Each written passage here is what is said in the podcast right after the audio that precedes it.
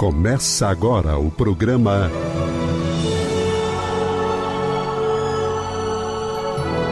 O Livro dos Espíritos em Nossa Vida.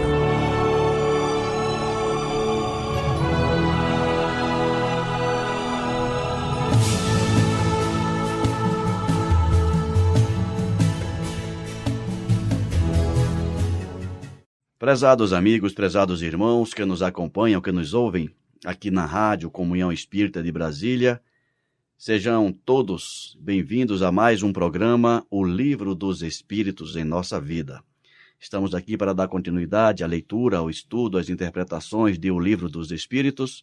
Eu, Ricardo Honório, e comigo, mais uma vez, tenho a grata satisfação de receber nosso amigo Alcir Almeida, que nos acompanha já desde algum tempo. Seja bem-vindo, Alcir.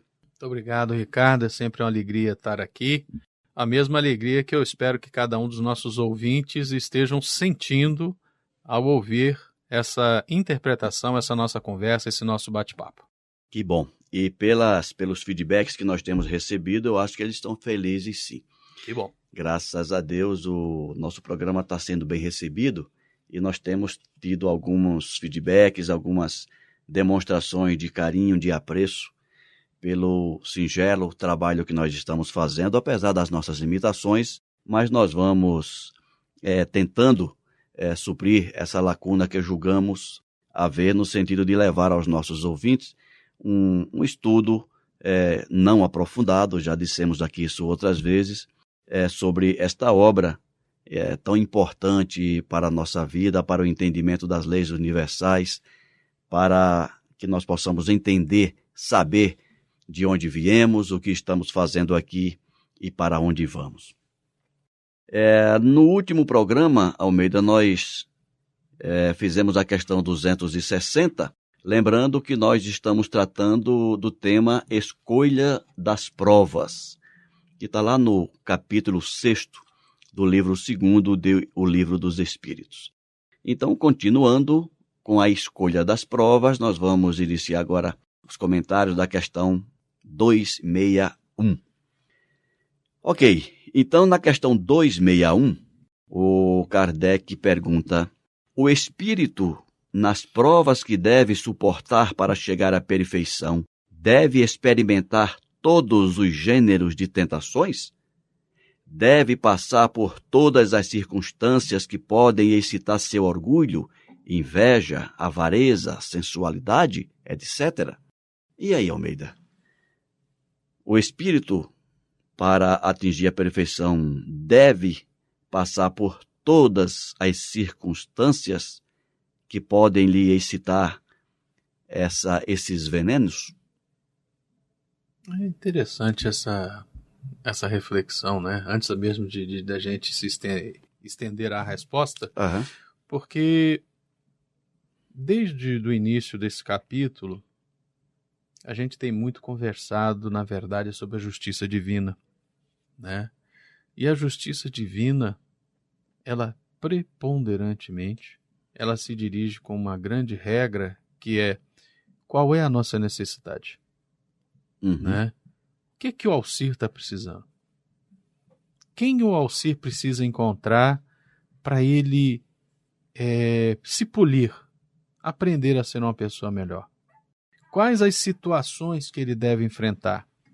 E para usar uma expressão que está aqui na pergunta, a que tentações ele deve ser realmente exposto? Né? Isso, a resposta está na história do Alcir. Não a história de ontem, não a história de anteontem, não somente a história de ontem, não somente a história de anteontem, mas na verdade é perceber esse ser espiritual, esse ser que foi criado simples e ignorante, que está no meio de uma jornada muito longa em que ele só está no começo, e eu acrescento, eu estou muito no começo, né? E a gente deve responder essa pergunta dessa maneira. Eu, eu iria por esse lado, né? Com certeza o Espírito da Verdade nos dará algo mais completo, mais sábio, mas eu acredito que vai se voltar na situação das necessidades. O que, que o Alci está precisando mais? É verdade, Almeida. E enquanto você falava, eu, eu estava lá, eu estou aqui lembrando é, já falamos isso aqui outras vezes, de todo o nosso processo evolutivo quando iniciamos lá como princípio espiritual. E durante as fases iniciais, a natureza nos conduz é, à nossa revelia, porque não, nas fases iniciais nós não temos ainda a liberdade de ação, de pensamento, nós não temos ainda o livre-arbítrio, até que nós nos tornamos é, indivíduos é, detentores do pensamento contínuo, é, da capacidade de decidir, e, e a partir daí. Chega aí o livre-arbítrio. E chega aí o livre-arbítrio, e, e a partir daí nominal. nós começamos a decidir nossos destinos. E está aí uma, uma sabedoria e uma bondade do nosso Pai Criador em deixar que nós construamos o nosso futuro até para que nós possamos é, responder positivamente ou negativamente por aquilo que nós fizermos, sem deixar, porém, de nos acompanhar, de nos orientar em todas as fases da nossa existência. E você foi muito feliz quando abordou a questão da necessidade. É, eu vou na, na, mesma linha de raciocínio que você desenvolveu. Qual é a, minha, a nossa necessidade agora? E, e, será que a nossa necessidade, a minha, a sua, do ouvinte, é, será que as nossas necessidades podem ser atendidas de uma única vez? Ai, sem chance. Né? Numa né? única encarnação? Impossível. Né?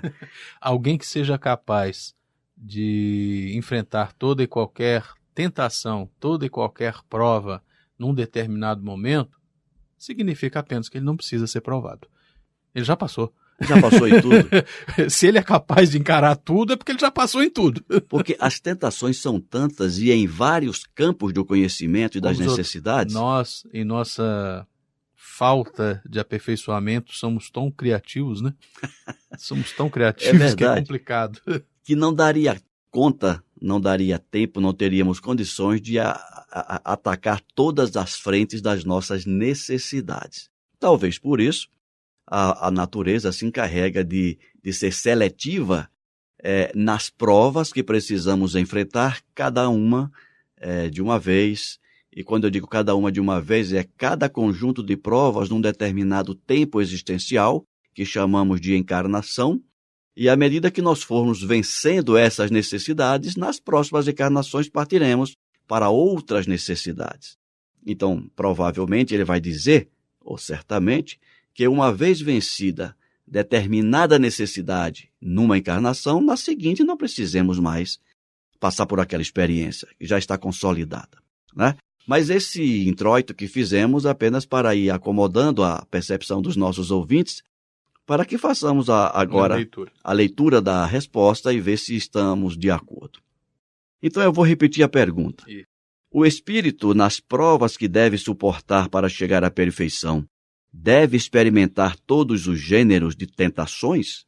Deve passar por todas as circunstâncias que podem excitar seu orgulho, inveja, avareza, sensualidade, etc. E aí, o Espírito Verdade responde: Certamente que não, pois sabeis que há espíritos que desde o começo tomam um caminho que os isenta de muitas provas. Dá uma paradinha aqui rápida. Interessante isso, né? Não é? É interessante. Certamente que todos os espíritos não, não precisam passar por todas as provas. Porque no momento em que nós adquirimos o livre-arbítrio e passamos a fazer as nossas escolhas, somos livres para escolher um caminho ou outro. E sempre que nós escolhemos um caminho mais equivocado, dúbio, responderemos, assumiremos as consequências dessas escolhas. É interessante isso que você falou agora, porque nós, com o nosso pensamento ocidental, a gente é muito maniqueísta. Bem e mal. A gente só consegue perceber as coisas sob esse ponto de vista. Uhum. Ou as coisas são boas ou as coisas são ruins. O, os nossos irmãos do Oriente, eles nos ensinam com muita sabedoria que o mundo é um pouquinho mais complexo, né? Porque, porque quando a gente tenta ser maniqueísta, e eu vou usar agora uma expressão mais afeita ao pessoal da informática, hum. é como se a gente assumisse que o universo é binário. Ou é zero, ou, ou é, é um. um. e não é por aí a coisa, né? Mesmo o... porque entre zero e um tem uma infinidade. infinidade de, de, de, de infinidade quântica é, de, de números. De números, exatamente. Então o que é que acontece? Quando você fala isso aí, a gente vai fazendo as nossas opções. As nossas opções podem não ser necessariamente boas, podem não ser necessariamente ruins. Elas, todas as nossas decisões resultam em atitudes que interferem no universo, interferem naquele mundo exterior, né? E nós, se somos senhores da nossa decisão de agir de uma forma ou de outra, nós somos escravos das consequências dos atos que geramos, né? Ou seja, a toda ação corresponde uma reação, é. né? Se eu magoo alguém, a mágoa que eu criei em alguém também está em mim. A dor que eu causo em alguém está em mim, a minha consciência divina em desequilíbrio. E eu acho que isso os nossos irmãos orientais têm uma percepção mais completa e mais complexa. Né? Uhum. O universo é um todo de harmonia. Quando nós vivemos, e você no início do programa falou sobre as leis universais, quando nós vivemos em harmonia com as leis universais, nós não causamos desequilíbrios no mundo que nos afeta e o mundo que nós afetamos. Consequentemente, o mundo não reage, não reage de forma nós, desfavorável contra né? nós. Quando a gente já está em harmonia. Agora, quando geramos atos que geram desarmonias nesse universo, essa desarmonia de alguma forma volta contra nós. Né? E é interessante a gente perceber isso.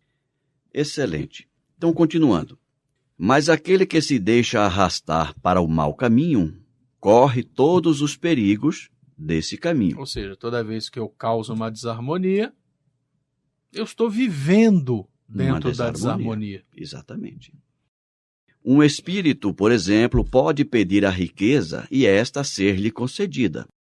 Então, conforme seu caráter, ele poderá tornar-se avaro ou pródigo, egoísta ou generoso, ou se entregará a todos os prazeres da sensualidade. Continue, continue, gente. Continue pedindo a Deus para acertar na loteria e ganhar na loto. Mas isso não quer dizer que deva passar forçosamente por todas essas tendências. Ou seja, se você sabe que você vai conseguir dar um bom uso ao dinheiro, continue pedindo a riqueza. É. Use o dinheiro em harmonia com o plano divino e está tudo tranquilo. Mas é, Almeida, é, é interessante. Eu não tinha inicialmente pensado nisso que eu vou dizer agora, mas isso faz parte do estudo. Quem, faz parte da conversa. É, e quem, quem estuda estimula o, os insights. Uhum. Né? Veja a importância dessa questão e dessa resposta para o entendimento da vida. Agora fazer, vamos fazer uma paródia aqui da vida como ela é. A, vi a vida como ela realmente é. Não é verdade? Não apenas na esfera material, mas na espiritual principalmente. Porque a questão do maniqueísmo que você falou, né? Lembrando que maniqueísmo significa dividir as coisas, dividir o mundo entre bem e mal apenas, né? Dois pontos, ou a gente tá no, está no extremo ou está no outro. Ou está na realidade A ou está na realidade B. Isso, sem a possibilidade de um intermediário, né? Isso. Então, maniqueísmo é isso. E como é comum nós percebermos no próprio meio espírita Sim essa, esse sentimento maniqueísta. Sim. É. Ou Isso... somos espíritos elevados ou somos espíritos de sombra. E eu, quando eu ouço isso, e ouço com frequência, né, infelizmente, as pessoas se. muitas pessoas se colocando, não sei se por uma falsa modéstia, por um sentimento de culpa ou por desconhecimento mesmo, se colocando quase sempre numa posição de inferioridade. Tão coitadinhos que eu sou. Tão coitadinho que eu sou. Eu sou da sombra. Eu sou e eu atrasado. fico pensando, humildade certamente não é, né? Porque humildade autêntica não. Autêntica, a humildade autêntica não é. Mas eu fico pensando assim, será que de forma maniqueísta é, é, ao falarmos isso. É interessante, porque se eu sei que eu não sou perfeito e puro, e eu sou maniqueísta, logo eu, eu sou imperfeito e sombra. Puro, sombra, e estou mais para a maldade do que para a bondade. É, ser maniqueísta tem esse problema. Olha, não, agora, olha a, a consequência psicológica é, e, e fática de um sentimento equivocado como este. Olha, Almeida, a importância de se estudar doutrina espírita. Olha a importância de, e a necessidade Você de falou se uma coisa abrir. importante: estudar, não é ler e decorar o livro. Pois é, a necessidade de se abrir duas coisas: livros e mentes. Reflexão o tempo todo. Reflexão análise, o tempo todo. Análise crítica. Não tem nada demais, gente, muito pelo contrário. Admitir que precisa melhorar em alguma coisa. E, ao mesmo tempo, admitir que já melhoramos bastante. Já consegui muita coisa. Já consegui muita coisa. Sair dessa atitude maniqueísta de se colocar no lado obscuro da vida e, e, não perceber que você já tem alguma luminosidade que pode não só te iluminar o caminho, como você pode utilizar a tua luz, mesmo pequena, para iluminar alguém. Ainda que seja a luz de vela, é luz, né? Ainda que seja uma luz bruxuleante de vela, mas é uma luz. E qualquer luz, por menor que seja, dependendo ilumina. da escuridão onde ela esteja, ilumina muito. Com certeza. E também, para aquelas pessoas que se comportam dessa maneira, observem o efeito é, é, negativo que esses comportamentos causam em pessoas recém-chegadas à doutrina espírita, à casa espírita.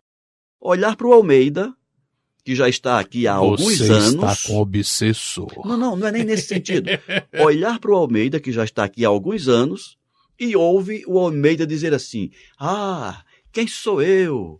Eu sou é, uma fagulha do nada, etc. A pessoa diz assim: caramba, ele está aqui há 30 anos e, e, se julga isso. Eu sou o que então? Subnitrito do subnitrato do pó de poeira. Eu sou o que então?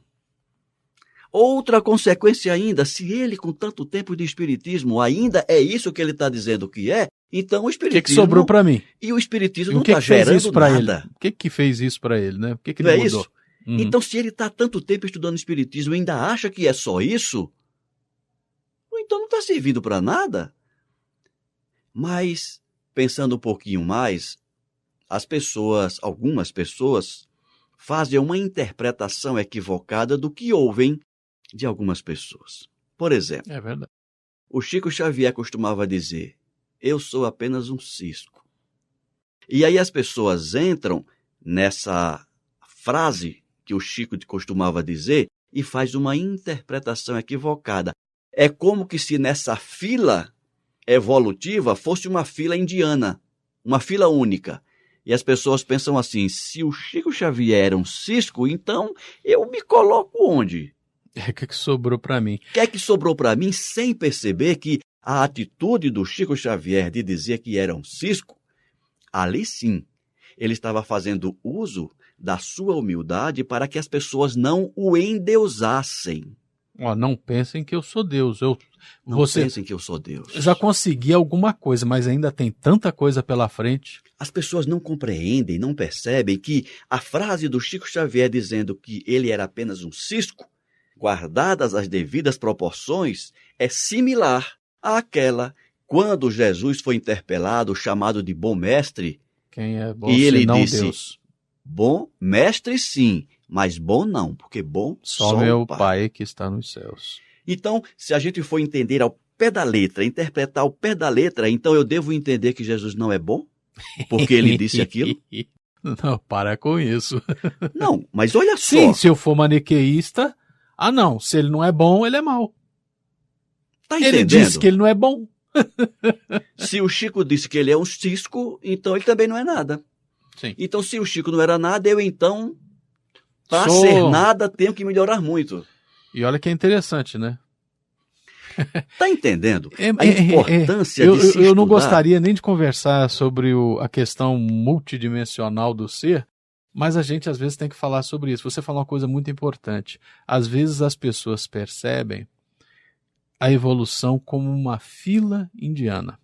Uhum. E não é. E não é. Primeiro, que não é fila. E segundo, que ela não é unidirecional. Né? É, uma pessoa pode ser pródiga e ter um bom coração. Pode ser um assassino, um homicida e um excelente pai. Nós evoluímos em muitas coisas, em várias dimensões, em várias virtudes, para usar uma palavra que torne essa frase mais é, facilmente compreensível. Nós evoluímos em várias virtudes. Pode ser ao mesmo tempo, a gente pode evoluir numa mais do que nas outras, né? Mas, acima de tudo, não é uma fila. São várias dimensões. É, você pode ser um, um excelente é, literato e não compreender nada de psicologia. Você pode ser um excelente filósofo e não entender nada de matemática. São tantas capacidades que nós precisamos de adquirir, né? E essa questão vai falar sobre isso. Nós escolhemos dentro do, desse universo de necessidades, porque todas elas em algum momento serão trabalhadas, nós escolhemos alguma para ser trabalhada em um determinado momento da nossa existência. Quando Kardec aqui coloca, quando o Espírito da Verdade aqui fala de riqueza, ele colocou uma dimensão, que é uma que nós facilmente compreendemos. Porque o nosso mundinho, a nossa compreensão de mundo, a variável dinheiro é algo muito importante e todos compreenderiam. E o Espírito Verdade colocou esse exemplo porque sabe que é um dos maiores óbices do espírito na nossa condição. Na nossa atual fase por evolutiva. representar o apego que ainda detemos aos bens materiais. Porque é um reflexo do egoísmo que ainda acolhemos em nossos corações. Exatamente. Então, quando nós falamos, e você acabou de falar, dessas múltiplas possibilidades de crescimento, eu lembro que a própria psicologia já abordou essa temática sobre outro ângulo, falando Sim. das inteligências múltiplas. Sim, inteligências múltiplas. Só os estudiosos aí da, da, da, da inteligência humana já coloca, né? Tem o, o aspecto afetivo, tem o aspecto cognitivo, tem o aspecto psico, é, é, da psicocinese. Inúmeras. Tem, são inúmeras, inúmeras as dimensões da inteligência. Exatamente. Que é apenas um atributo que o espírito aos poucos vai desenvolvendo. Aí você imagina a gente pegar toda essa grandeza que é a nossa realidade espiritual, essa, é, é, essa multifacetária situação, condição existencial, e trabalhar tudo isso de forma maniqueísta. Como Não, aí, aí enlouquece, é, é, você empobrecer. Tá entendendo? É, é como você pegar, querer pegar um cristal belíssimo, que seria. Multifacetado. Multifacetado, que seria o nosso espírito, e, e, você querer colocar ele maniqueisticamente, pegar uma marreta para colocar ele dentro de uma linha. Dentro de uma linha. Então você Ou vê. seja, só quebrando isso, e transformando em pó, né? Bem claro. é, de tudo isso que nós falamos, eu. eu e olha eu... que não terminamos de ler a resposta, hein? É verdade. não terminamos. Terminamos. Nós fomos até tendências. Ah, foi? Então, desculpa. Foi. É, eu acho pertinente a gente fazer um, um, um fechamento dela dizendo o seguinte: antes de se colocar num extremo ou no outro, tenta observar os valores que você já tem. Isso. Isso que a gente chama de, de reforma íntima, que se fala tanto na doutrina espírita, não se faz reforma íntima sem um autoconhecimento. Conhecei a verdade e a verdade vos libertará. E eu vou até um pouquinho mais antes no tempo, portal do oráculo de Delfos. Sim. Conhece-te a ti mesmo. Conhece-te a ti mesmo. Então, não há, não tem como haver reforma íntima sem nos conhecermos minimamente a nós mesmos. E acima de tudo, somos obra de Deus em andamento. Então, aceita quem você é. Identifica, Abraça todas as facetas do teu ser. Identifica aquelas que você já desenvolveu positivamente. Foca nelas e amplia. identifica também as que estão mais, mais escurinhas. Aquelas mais escurinhas, né? Aquilo escurinhas que você... não, é, não é uma palavra preconceituosa. Aquelas que precisam de ser melhor polidas. Isso. Aquelas que precisam ser melhor abrilhantadas. Foca nelas também para aperfeiçoá-las. Tenha a coragem e a disponibilidade de buscar identificar em você o que precisa ser melhorado. Mesmo que seja observando e isso é um bom caminho, observa no outro. Eu olho para o Almeida e digo: caramba, o Almeida tem um comportamento que eu admiro nele. Copia esse comportamento. E principalmente, quando você encontrar alguém, pô, mas esse cara, isso que ele faz me incomoda. Veja se isso não incomoda muito, porque você faz a mesma coisa. Se você não está incomodando os outros com é. um comportamento similar. Que normalmente é isso, né? Quando algo nos incomoda muito é que a gente sabe que está pisando na bola. Então, gente, que, que bacana. Gostei dessa, dessa questão 261, porque ela acabou suscitando conversas suscitando quânticas. tudo isso. Conversas quânticas, digamos assim, é. né? E tanto que o nosso tempo se foi apenas nessa questão, Almeida. Mas, de forma alguma, foi, foi tempo perdido, muito pelo contrário. Não. Eu acho que nós contribuímos, de certa forma, com os nossos ouvintes. Esperamos que eles concordem conosco. E eu, eu até vou te contrariar. Eu não espero, eu não desejo que eles concordem. Eu desejo que eles fiquem na dúvidas e pesquisem mais. Isso. Né? E quando discordarem, por favor, defendam a discordância e mandem para a gente. é, tentem desenvolver uma linha de raciocínio, mesmo que seja diferente da nossa, mas que nos leve a esse patamar superior de crescimento, de, de evolução. É Amém. É para isso que nós estamos aqui. Não é isso? Aqui Com nesse planeta. Com certeza. Meu amigo, estou satisfeito por hoje nessa questão. Vamos ficar por aqui. Na semana que vem a gente continua esse estudo, essas reflexões. Quero agradecer aos nossos ouvintes que nos acompanham pela rádio Comunhão, é, por aqueles que nos acompanham, que buscam o nosso programa no YouTube, que também está lá disponibilizado. Dizer que estamos aqui à disposição para responder quaisquer comentários que porventura sejam encaminhados por nossos ouvintes para o e-mail radio@comunhãoespírita.com. Quero agradecer também ao meu amigo Almeida, que Eu aqui que se agradeço. encontra de tão boa vontade, e deixar já agendado o nosso encontro para a próxima semana, quando continuaremos tratando da escolha das provas. É um tema que está no capítulo 6 do livro 2 de O Livro dos Espíritos. Especificamente, continuaremos a partir da questão 262. Muito obrigado a todos e forte abraço. Você acabou de ouvir o programa